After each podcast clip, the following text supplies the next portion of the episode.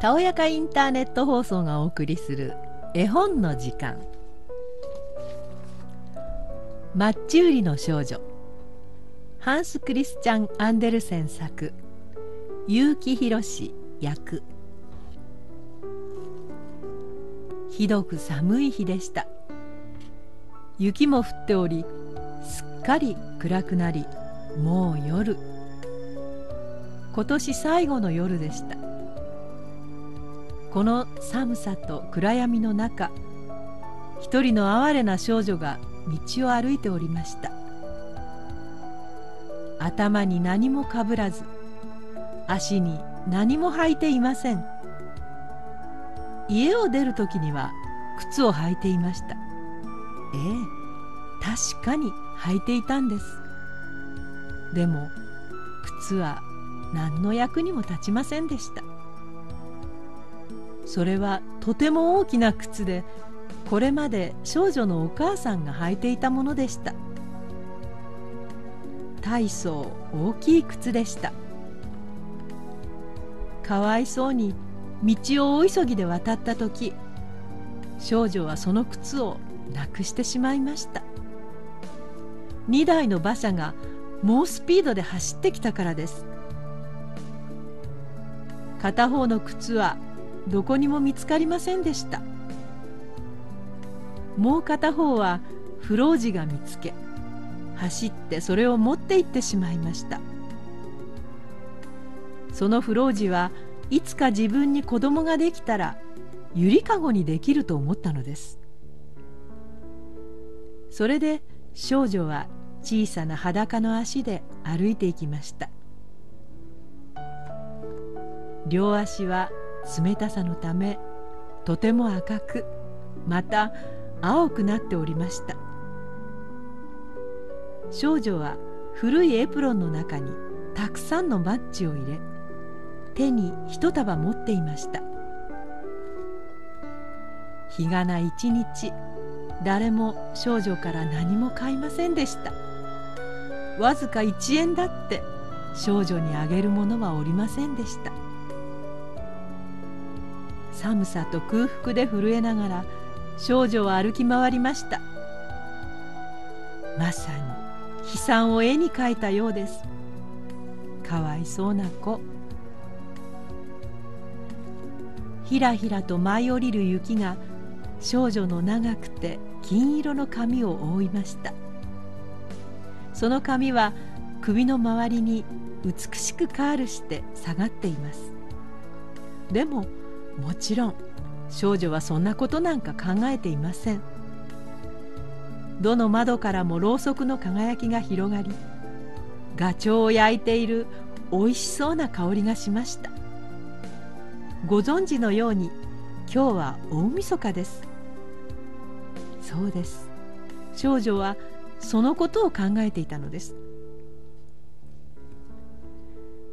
2つの家が町の一角をなしていました。そのうち片方が前にせり出しています。少女はそこに座って小さくなりました。引き寄せた少女の小さな足は体にぴったりくっつきましたが少女はどんどん寒くなってきました。けれど家に帰るなんて冒険はできません。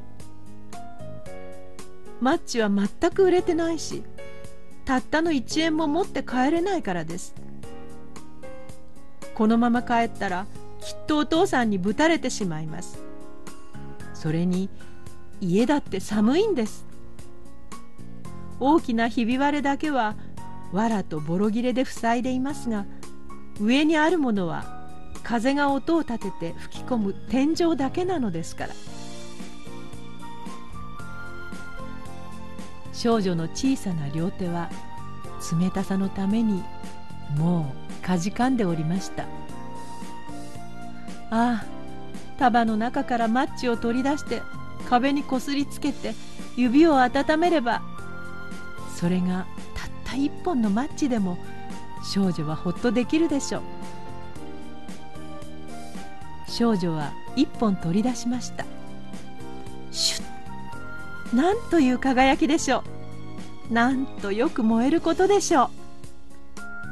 暖かく輝く炎で上に手をかざすとまるでろうそくのようでした。素晴らしい光です。小さな少女にはまるで大きな鉄のストーブの前に実際に座っているようでした。そのストーブにはカピカした真鍮の足がありてっぺんには真鍮の飾りがついていました。その炎は周りに祝福を与えるように燃えました。いっぱいの喜びで満たすように炎は周りを温めます。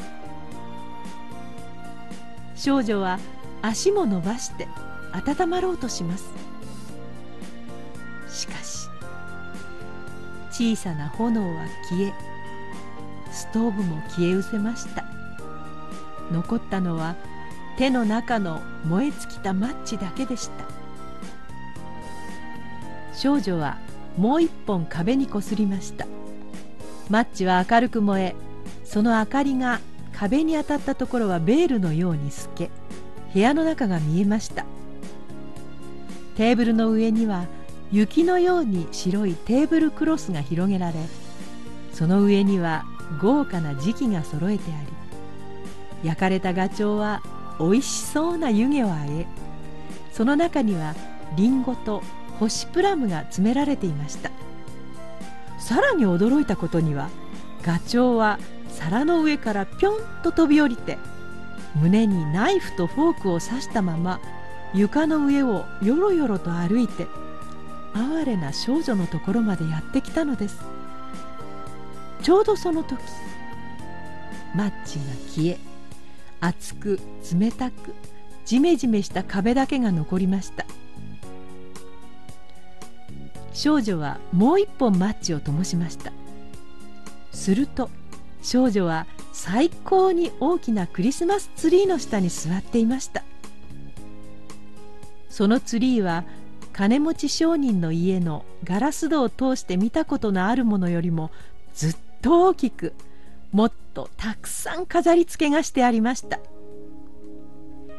何千もの光が緑の枝の上で燃え店のショーウィンドウの中で見たことがあるような楽しい色合いの絵が少女を見下ろしています。少女は両手をそちらへ伸ばしてその時マッチが消えました。クリスマスツリーの光は高く高く登っていきもう天国の星々のように見えました。そのうちの一つが流れ落ち長い炎の音となりました。今誰かが亡くなったんだわと少女は言いました。というのはおばあさん少女を愛したことのあるたった一人の人。今はもう亡きおばあさんがこんなことを言ったからです。星が一つ流れ落ちる時魂が一つ神様のところへと引き上げられるのよ。マッチをもう一本壁でこすりました。すると再び明るくなりその光の中におばあさんが立っていました。とても明るく光を放ちとても柔らかな愛にあふれた表情をしていました。おばあちゃん！と小さな子は大きな声を上げました。お願い！私を連れて行って！マッチが燃え尽きたらおばあちゃんも行ってしまう。あったかいストーブみたいに美味しそうなガチョウみたいにそれからあの大きなクリスマスツリーみたいにおばあちゃんも消えてしまう。少女は急いで一束のマッチをありったけ壁にこすりつけました。おばあさんにしっかりそばにいてほしかったからです。マッチの束はとてもまばゆい光を放ち昼の光よりも明るいほどです。この時ほどおばあさんが美しく大きく見えたことはありません。おばあさんは少女をその腕の中に抱きました。二人は輝く光と喜びに包まれてとても高く飛びやがてもはや寒くもなく空腹もなく心配もないところへ神様の身元にいたのです。けれどあの街角には夜明けの冷え込む頃かわいそうな少女が座っていました。バラのように頬を赤くし口元には微笑みを浮かべ壁にもたれて。古い一年の最後の夜に凍え死んでいたのです。その子は売り物のマッチをたくさん持ち体を硬直させてそこに座っておりました。マッチの一束は燃え尽きていました。あったかくしようと思ったんだなと人々は言いました。少女がどんなに美しいものを見たのかを考える人は誰一人いませんでした。少女が新しい年の喜びに満ちおばあさんと一緒に素晴らしいところへ入っていったと想像する人は誰一人いなかったのです。朗読は岩倉陽子でした。